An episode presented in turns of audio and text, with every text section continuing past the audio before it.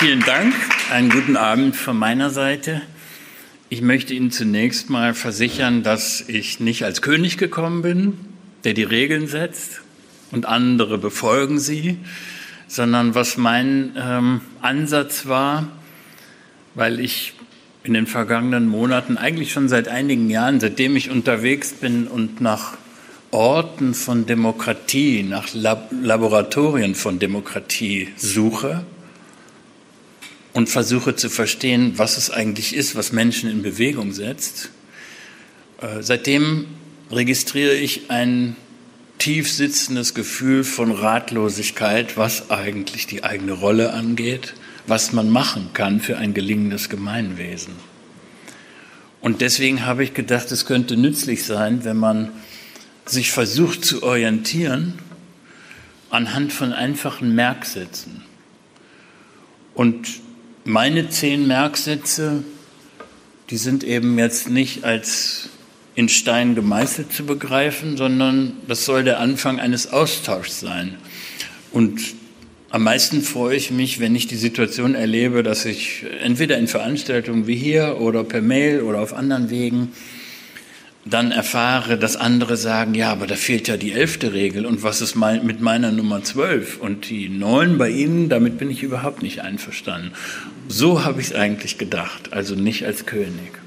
Ich habe die Regeln hier auf einer Postkarte und nun muss ich ein bisschen zurücktreten, bevor wir uns mit den zehn Regeln im engeren Sinne beschäftigen. Denn ich möchte ein bisschen darüber sagen, was eigentlich die Vorgeschichte für dieses kleine Büchlein ist.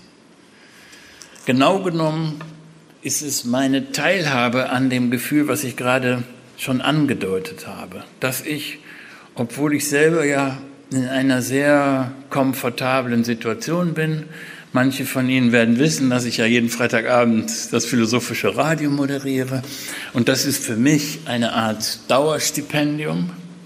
Das heißt, ich habe die Möglichkeit, Woche für Woche kluge Texte zu lesen, interessante Menschen kennenzulernen, mit denen zu sprechen.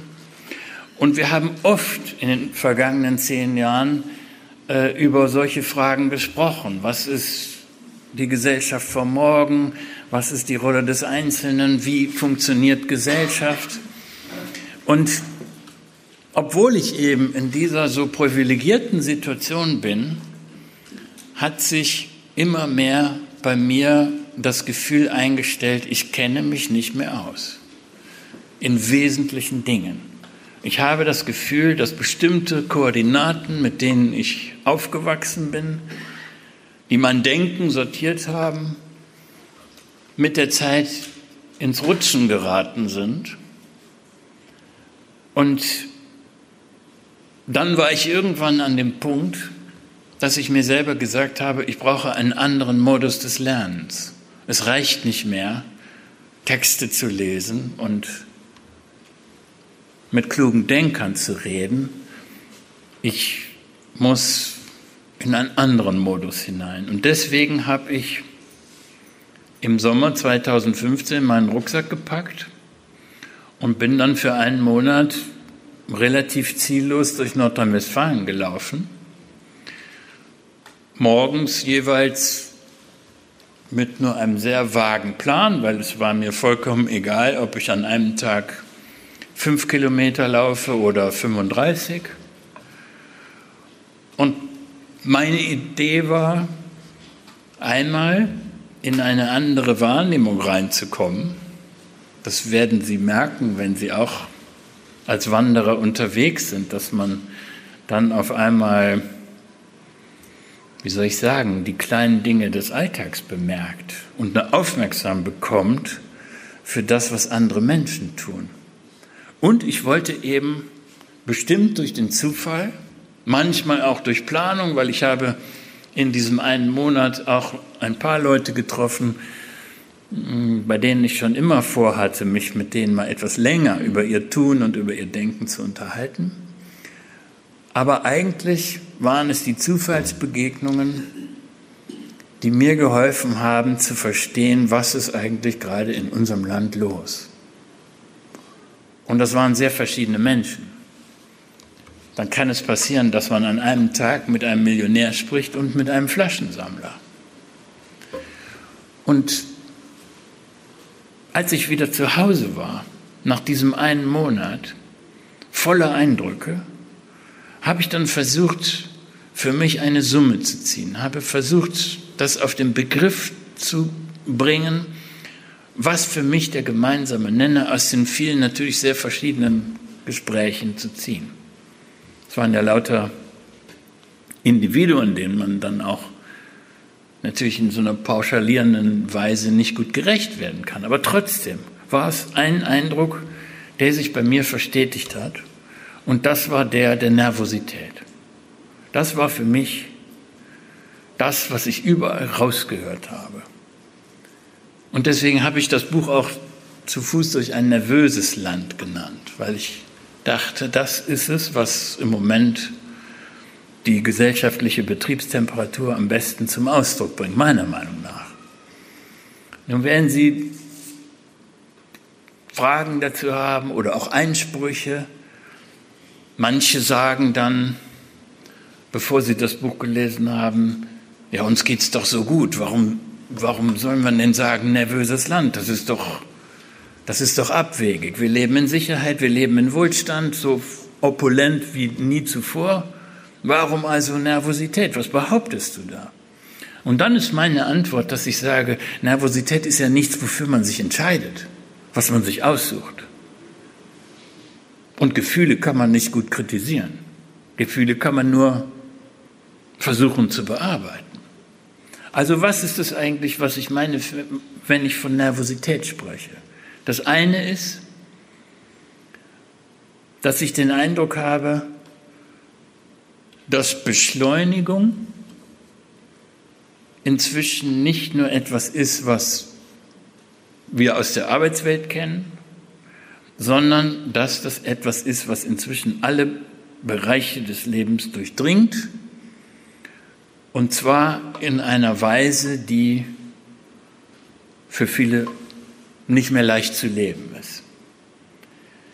Ich habe im Münsterland in Bocholt eine Fabrik besichtigt und habe mit dem Fabrikanten, der für 6000 Leute zuständig ist, darüber gesprochen, was für ihn Beschleunigung heißt. Und es ist natürlich keine Überraschung, wenn man an einem solchen Ort ähm, auf Logiken von Beschleunigung stößt. Dass der Gedanke in einer Fabrik, in der Hutablagen für Autos hergestellt werden, zuallererst ist, wie kann ich jede Minute Arbeit möglichst effizient nutzen.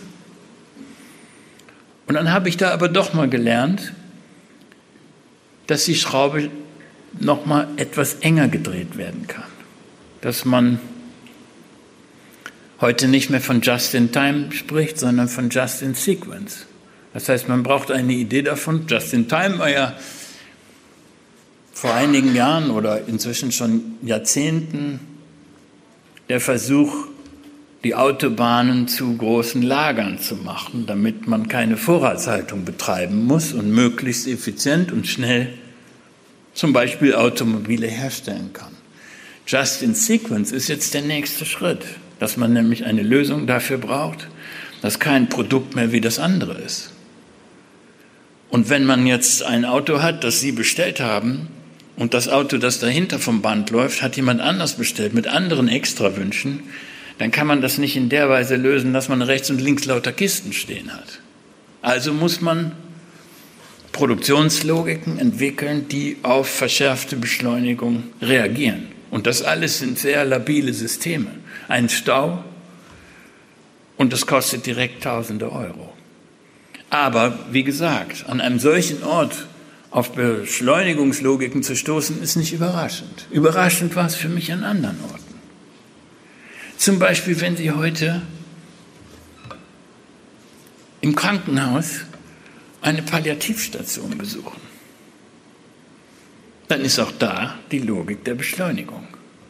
Weil nämlich grob gesagt der Tod sich nicht rechnet. Das ist schwierig für Ärzte und oft ein Kampf gegen die eigene Betriebsleitung, es so hinzukriegen, dass man einen würdevollen Tod unterm eigenen Dach organisieren kann. Weil nämlich eine Palliativstation heißt, man baut Bettenkapazitäten ab. Also wird überlegt, ja, wie lang ist denn hier die Verweildauer und wie lang kann jemand auf einer Palliativstation sein? Das ist ein Beispiel. Ein anderes Beispiel in Gütersloh war ich in einer Psychiatrie. Gütersloh ist ein sehr besonderer Ort in der Geschichte der Psychiatrie, weil dort nämlich, manche werden vielleicht den Namen von Klaus Dörner kennen, der damals als Leiter der Psychiatrie in Gütersloh an der Spitze der Reformpsychiatrie stand. Und damals war die Idee,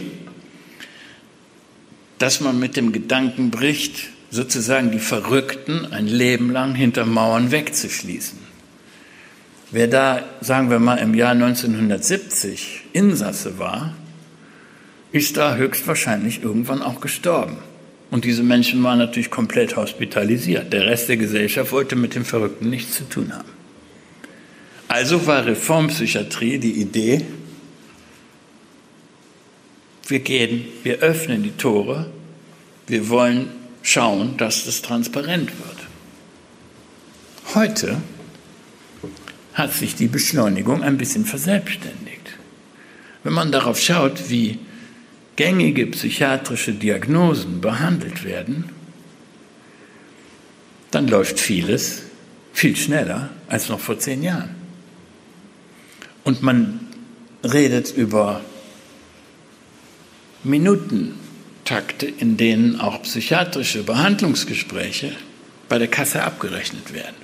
Das ist ein Bereich, wenn man sich das genauer anschaut und vor allem auch mit den Augen eines Fremden, wo man dann merkt, wie Beschleunigung auch andere Bereiche durchdringt. Und Klammer auf, viele sitzen ja da, weil sie Beschleunigung auf eine krankmachende Art erlebt haben, stoßen dann aber trotzdem auf diese Logiken. Das ist,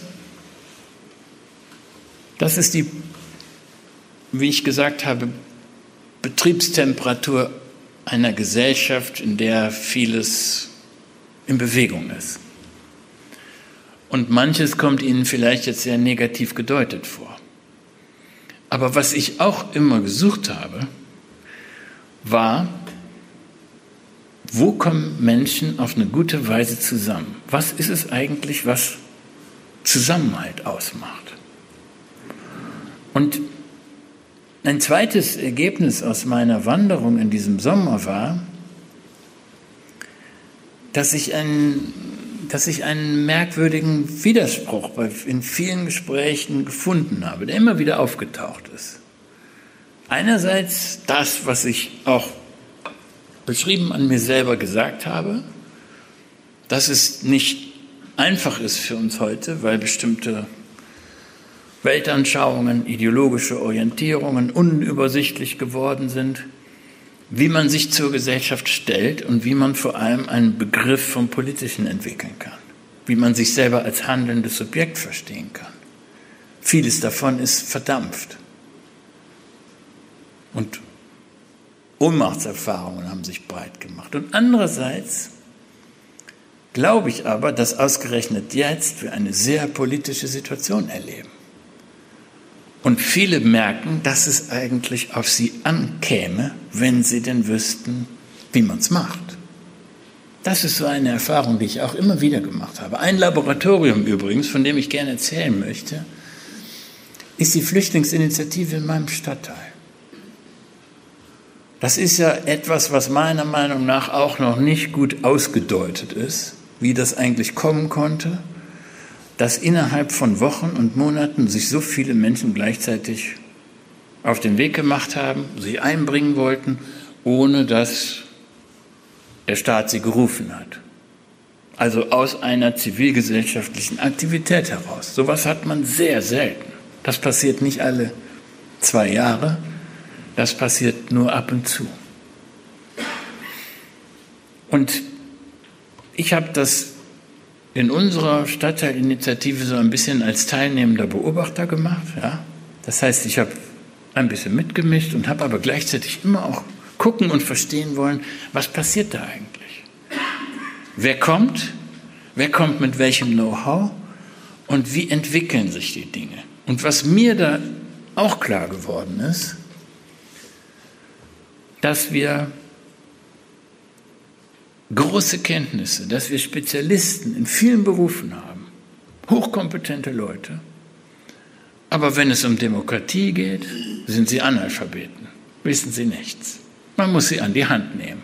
Sie wissen nicht, was sie tun sollen, obwohl sie es gerne tun würden. Sie kommen mit der Haltung, ich würde gern was machen, sag mir bitte, wie das geht. Das sind so die Paradoxien, aus denen heraus ich dann angefangen habe zu überlegen, wie können wir eigentlich die Gelingensseite stärken? Wie kann man andere ermutigen, sich selber einzubringen? Was heute eine ziemlich schwierige Übung ist. Und jetzt würde ich Ihnen gerne mal den Anfang lesen damit sie, das war ein bisschen Vorgeschichte, das ist für mich auch nicht zu trennen, ja, die, die, die Erfahrung, unterwegs zu sein, mit Fremden darüber zu sprechen, was ihnen im Leben wichtig ist, wie sich Verhältnisse verändert haben, Nervosität auch in dem Sinne, dass die Zukunftserwartung inzwischen total eingedampft ist. Dass also kaum jemand mehr anzutreffen ist, der mit einer guten Sicherheit im Leben sagen kann, das, was ich jetzt tue, das werde ich, weil es gut ist, auch noch in fünf Jahren tun. Also das ist in meinem Kopf das, die Vorgeschichte. Und dann ist das passiert, dann war die Wahl von Donald Trump und so beginnt dann auch dieses Buch, von dem ich mal ein paar Zeilen lesen möchte. Am Abend nach der Trump-Wahl fiel der Entschluss für dieses Buch. Einen ganzen Tag lang hatte ich in schockierte Gesichter geblickt und Geschichten von Fassungslosigkeit und Ohnmacht angehört. Jedem, den ich an diesem Tag danach traf, war dieser Wahlausgang schwer aufs Gemüt geschlagen. Und wann immer zwei zusammenstanden, hatten sie sich gegenseitig in ihren Ängsten vor der Zukunft bestätigt. Es schien, als ob da unweigerlich und unaufhaltsam etwas auf uns zukomme, das auch unser Land in seiner demokratischen Substanz bedroht. Ein Gespenst geht um in Europa, das Gespenst des Rechtspopulismus. Das wussten wir zwar schon vorher, aber nun schlottern uns endgültig die Knie. Der Brexit ließ sich bislang noch ganz gut verdrängen, weil die Folgen erst viel später spürbar werden dürften. Aber der Trump-Sieg war von anderer Qualität. Den hatte keiner auf der Rechnung. Hier hatte einer gewonnen, der viele fasziniert, gerade weil er ein Verächter der Demokratie ist. Nie zuvor war mir so viel lähmender Pessimismus entgegengeschlagen wie an diesem Tag. Am Abend hatte ich davon die Nase voll. Der Tag darauf war beinahe noch schlimmer. Denn über Nacht hatte sich die Gefühlslage bei vielen erkennbar verändert. Ohnmacht hatte sich in Wut verwandelt, Fassungslosigkeit in Arroganz. Nun galt der Zorn der Gerechten den Dummen, die ein solches Wahlergebnis hervorgebracht hätten. Aus den Komfortzonen, das ist ja auch etwas, was sich jetzt gerade wieder festsetzt. Wir lachen uns kaputt über Trumps Seltsamkeiten und schon sitzen wir oben auf dem Ross. Nun galt also der Zorn der Gerechten den Dummen, die ein solches Wahlergebnis hervorgebracht hätten.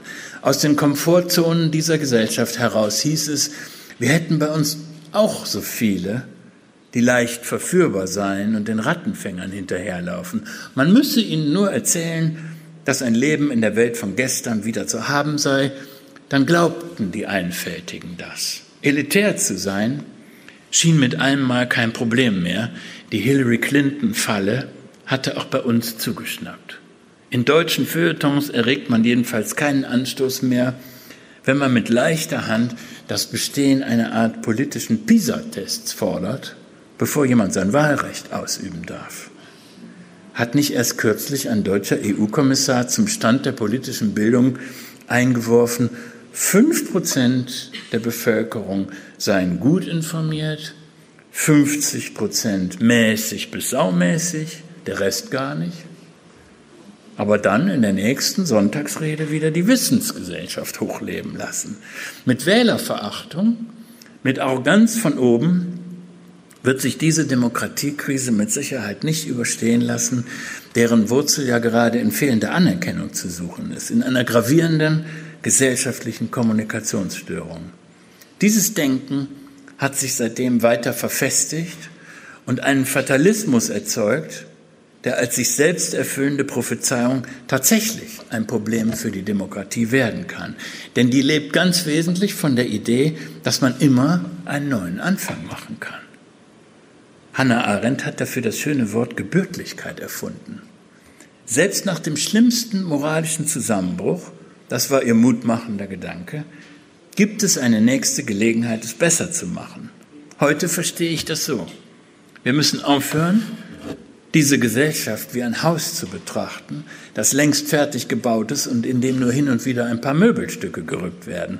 Ein Haus, in dem drinnen gezittert wird, ob wohl alles so bleiben kann, wie es ist, weil von draußen die Kanonenschläge näher rücken. Demokratie ist immer unfertig. Man kann und muss weiter an ihr bauen. Dazu gehört freilich die Zuversicht, dass das eigene Handeln eine Wirkung erzielt dass sich versteinerte Verhältnisse verflüssigen lassen, wenn man sich Mitstreiter sucht. Diese Zuversicht verloren zu haben, halte ich für die eigentliche politische Krankheit unserer Zeit. Sie hat viele erfasst, die für den Zusammenhalt unserer Gesellschaft einstehen sollten. Nicht nur Menschen in prekären Lebenslagen leiden unter dem Gefühl fehlender Selbstwirksamkeit, auch die sogenannten Stützen der Gesellschaft hängen mit drin fühlen sich als Rädchen im Getriebe, obwohl es doch von außen so aussieht, als säßen sie am Steuer. Wenn man Führungskräften aus Politik und Wirtschaft nach Feierabend zuhört, erfährt man viel über das Gefühl, getrieben zu sein, statt selbst gestalten zu können, über mangelnde Identifikation mit eigenem Handeln, über rasende Beschleunigung und fehlende Zeit zum Nachdenken, über eine Zukunft, die man sich nur noch düsterer vorstellen kann als die Gegenwart. Geschichte wird gemacht. Aber von wem? Globalisierung heißt eben auch, dass Macht diffus wird. Wir wissen nicht mehr, wer an den Strippen zieht. Oder wir kriegen sie nicht zu fassen, fühlen uns ihnen ausgeliefert, den Amazons, Apples, Starbucks und Co., die mit ihrer demonstrativen Politikverachtung wesentlich zur Erosion der Demokratieidee beigetragen haben. Wir haben uns so lange Geschichten von vermeintlicher Alternativlosigkeit erzählen lassen, bis wir irgendwann angefangen haben, selbst daran zu glauben. Wer aber meint, nichts tun zu können, nimmt sich vom Spielfeld und überlässt es anderen. Vermutlich werden wir sehr klein anfangen müssen, um die großartige Erfahrung der Selbstwirksamkeit wieder neu zu entdecken. Also weg mit der Idee vom großen Wurf die Dinge einfach denken. Diesen Versuch will ich hier unternehmen. Das scheint mir ein Weg heraus aus der Fatalismusfalle zu sein. Die Reihenfolge ist wichtig, gerade weil unsere Köpfe angesichts der jüngsten Entwicklungen gerade so benebelt sind. Erst das eigene Denken klären, dann die nötigen Schlussfolgerungen für gelingende Praxis ziehen. Es soll mithelfen, das Gefühl wieder zu stärken, dass das eigene Handeln zählt. So, jetzt wissen Sie ungefähr, was die Vorgeschichte ist. Und jetzt möchte ich zumindest ein bisschen über die ersten beiden Regeln sprechen. Sie haben sie ja auf der Postkarte stehen. Die erste lautet, liebe deine Stadt. So richtig klar geworden, dass ich das vorher jahrelang da über der Nord-Süd-Fahrt gesehen habe, habe ich, hab ich mir das erst, als ich das aufgeschrieben habe. Also war das sozusagen ein unbewusster Diebstahl. Aber meiner Meinung nach bringen diese drei Wörter manches auf den Punkt. Liebe deine Stadt. Ich glaube, wir brauchen heute eine Antwort auf die vielen unangenehmen identitätspolitischen Angebote. Überall gibt es Bestrebungen, dass Menschen auf eine einfache Art die Frage beantworten, wer sie sind, was sie mit anderen verbindet, was sie von anderen wiederum trennt. Und dann kann es passieren, dass man in der rechten Variante dann wieder fragt, was ist Deutsch oder was ist national. Man kann in der ethnischen Variante mitten in Köln als Jugendlicher PKK-Fahnen schwenken oder Erdogan toll finden. Und so gibt es noch eine ganze Reihe anderer identitätspolitischer Angebote, die meiner Meinung nach im Kern borniert sind, weil sie darauf setzen, dass wir uns als Gleiche und dergleichen toll fühlen und das Trennende zu anderen suchen. Und es gibt für mich eine wesentliche Erfahrung, die zu diesem kleinen Merksatz Liebe deine Stadt geführt hat. Das war ein Besuch in Finkenberg. Sie werden wissen, wo Finkenberg liegt, aber gleichzeitig vermute ich mal, dass die meisten von Ihnen noch nie in Finkenberg waren. Also Finkenberg so Richtung Torz im rechtsrheinischen Köln, neben Grimberghofen, ist eine ziemlich hässliche Hochhaussiedlung, eine übrig gebliebene Bausünde aus den ungefähr 70er Jahren, wo man erst mal dachte, das hieß mal Demogebiet, weil das war sozusagen, galt architektonisch damals als der neueste Schrei. Und äh, all das, was das Leben dort besonders machen sollte, existiert nicht mehr. Also zum Beispiel ein öffentliches Schwimmbad in einem der Hochhäuser da wird heute jetzt, da sind heute ein Euro-Jobber drin, die ganz andere Sachen machen, aber da ist jedenfalls kein Wasser zum Schwimmen. Und Finkenberg, wenn bürgerliche Kölner Finkenberg überhaupt wahrnehmen, dann immer nur als Ort des Grauens. Da ist es schäbig, da gibt es Gewalt, da gibt es Perspektivlosigkeit. Und die Vorstellung ist, wenn man in Finkenberg lebt, dann kann man eigentlich wenn man sich leisten kann, nur den Möbelwagen bestellen.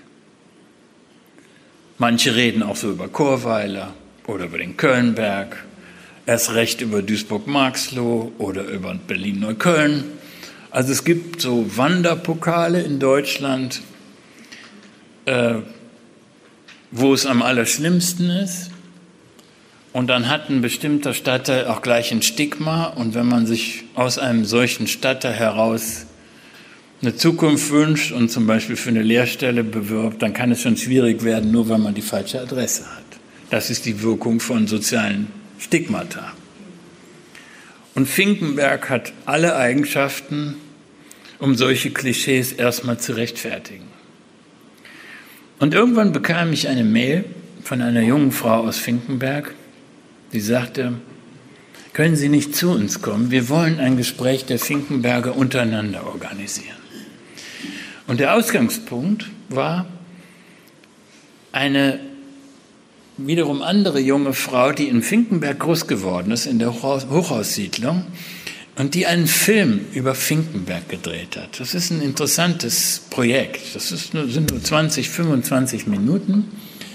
Und in diesem Film versucht sie zu zeigen, dass Finkenberg cool ist, dass da interessante Menschen leben, dass da nicht nur das Zuhause der Frustrierten und Abgehängten ist, sondern dass man, wenn man etwas genauer guckt, auf ganz Interessantes stößt.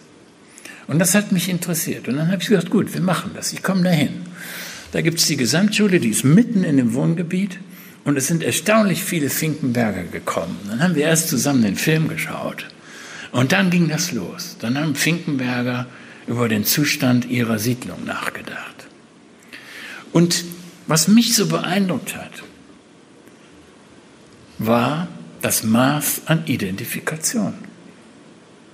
Obwohl vieles scheußlich ist und obwohl auch viel Ärger im Raum war, ja, dass Leute irgendwie ihren Müll aus dem Fenster schmeißen oder wenn sie auf der Bank sitzen, dann hinterher einen Haufen Pistazienschalen hinterlassen. Lauter solche unangenehmen Dinge wurden als extrem nervig benannt Aber die Folie, um zu verstehen, was ist denn eigentlich für ein Spirit da in diesem Saal, war, wir wollen eigentlich ein gutes Finkenberg und wir sind gerne hier und wir wüssten gerne, wie man das hier verbessert. Und vor allem nervt es uns, wenn die anderen Kölner, die noch nie einen Fuß hier reingesetzt haben, über Finkenberg immer nur reden als den letzten Dreck. Da leben die Assis.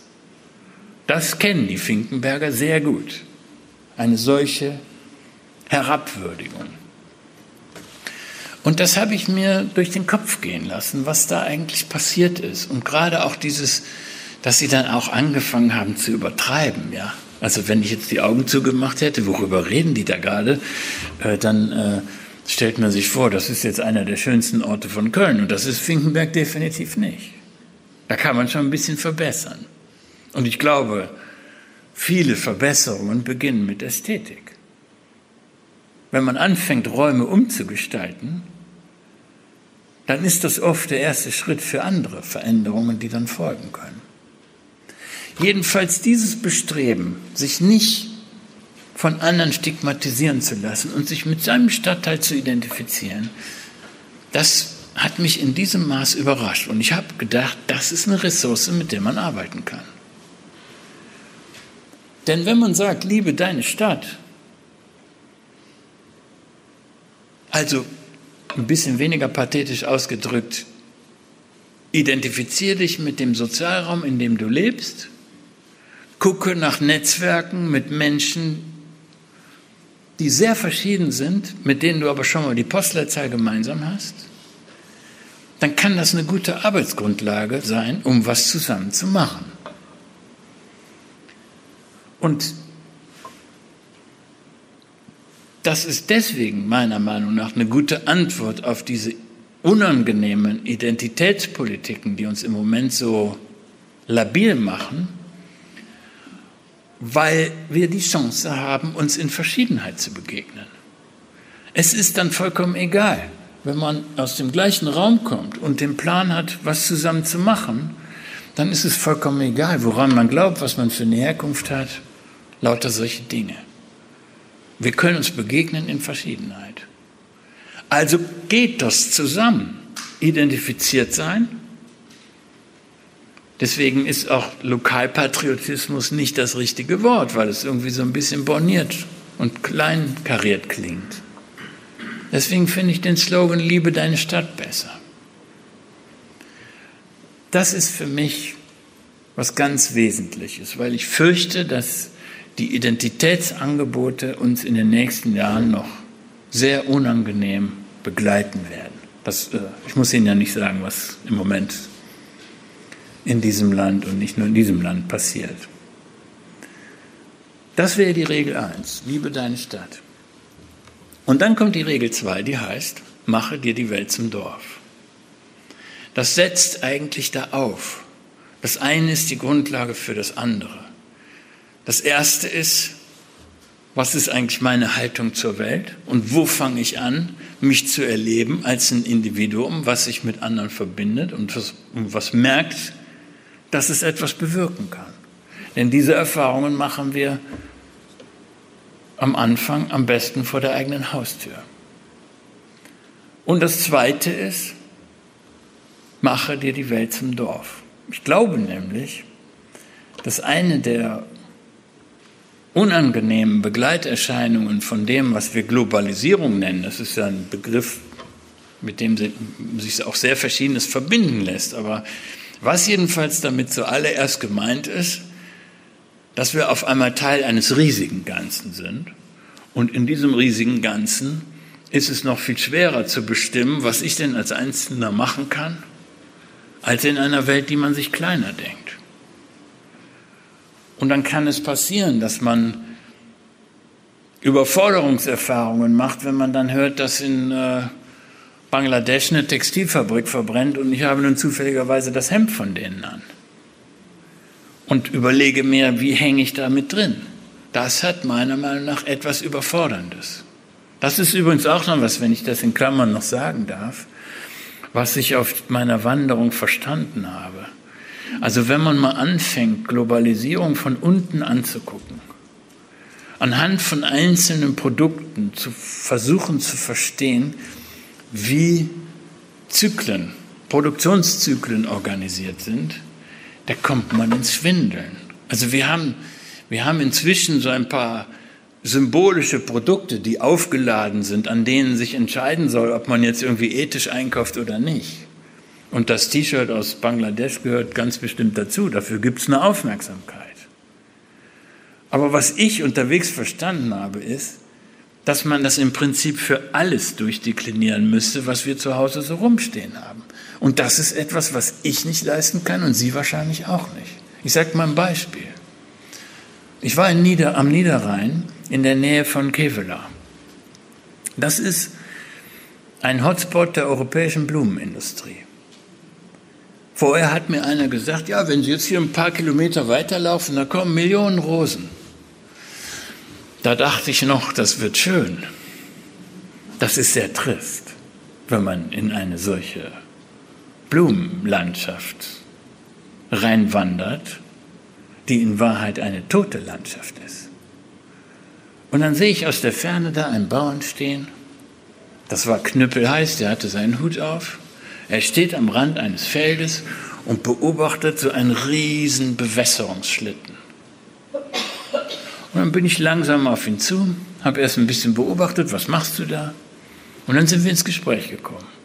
Und dann habe ich verstanden, was passiert eigentlich mit so einem Topf Nelken. Und er hatte mir das gezeigt, wie die Produktion in einem europäischen Blumen-Hotspot ist. Die Felder sind alle versiegelt, platt gemacht. Auf den Feldern sind riesige Planen. Auf den Planen stehen lauter Paletten und in den Paletten sind die Blumentöpfe bereits so aufgebaut, wie Sie sie dann beim Obi oder egal wo kaufen können. Und dann fährt dieser Schlitten, Spannbreite so an die 60 Meter, mit ganz feinen Düsen um die zu bewässern. Ja, und dann habe ich erfahren, dass diese Nelken, die also überhaupt nicht in niederrheinischer Erde wurzeln, weil ja die Plane dazwischen ist, in lettischer Erde groß werden, weil das nämlich riesige Ballen sind, die vom Lett, von, äh, aus Lettland bis an den Niederrhein gekarrt werden. Und dann habe ich gefragt, ja, was passiert denn jetzt mit den Nelken? Und die Antwort war, die landen in der Versteigerung, aber das meiste von dem, was dort produziert wird, wandert nach Skandinavien. So, das ist der Produktionszyklus von so einem kleinen Töpfchen. Und ich habe diese Geschichte schon manchmal erzählt. Ich habe aber noch nie daraufhin zu hören bekommen, dass das vernünftig ist. Also man kann damit Geld verdienen. Aber dass das vernünftig im Sinne von zukunftsfähig sein soll, dass man Erde aus Lettland an den Niederrhein karrt, da Pflanzen großzieht, die dann in Stockholm auf dem Balkon stehen, das hat etwas zutiefst Absurdes. Und das ist auch so was, was ich mitgenommen habe von unterwegs, ja. Also, dass Menschen in ihrer Arbeit Dinge tun, hinter denen sie nicht stehen. Arbeiten verrichten auf eine Weise, die sie sofort verändern würden, wenn sie das könnten. Der Bauer kann das aber nicht. Oder er meint es nicht zu können. Das ist nämlich auch so was, wenn man mit Bauern redet. Und im Moment ist es unglaublich spannend, mit Bauern zu reden, weil meiner Meinung nach nämlich auf dem Land ein viel schnellerer Strukturwandel läuft als jetzt zum Beispiel in dieser Stadt. Dann merkt man das Maß an nicht identifiziert sein der Umgang mit dem, was sie tun, mit Natur oder mit, natürlich mit, mit äh, künstlicher Natur, mit künstlichen Landschaften, ist fremdbestimmt. Also Regel 1 hatten wir ja gesagt, Identität klären.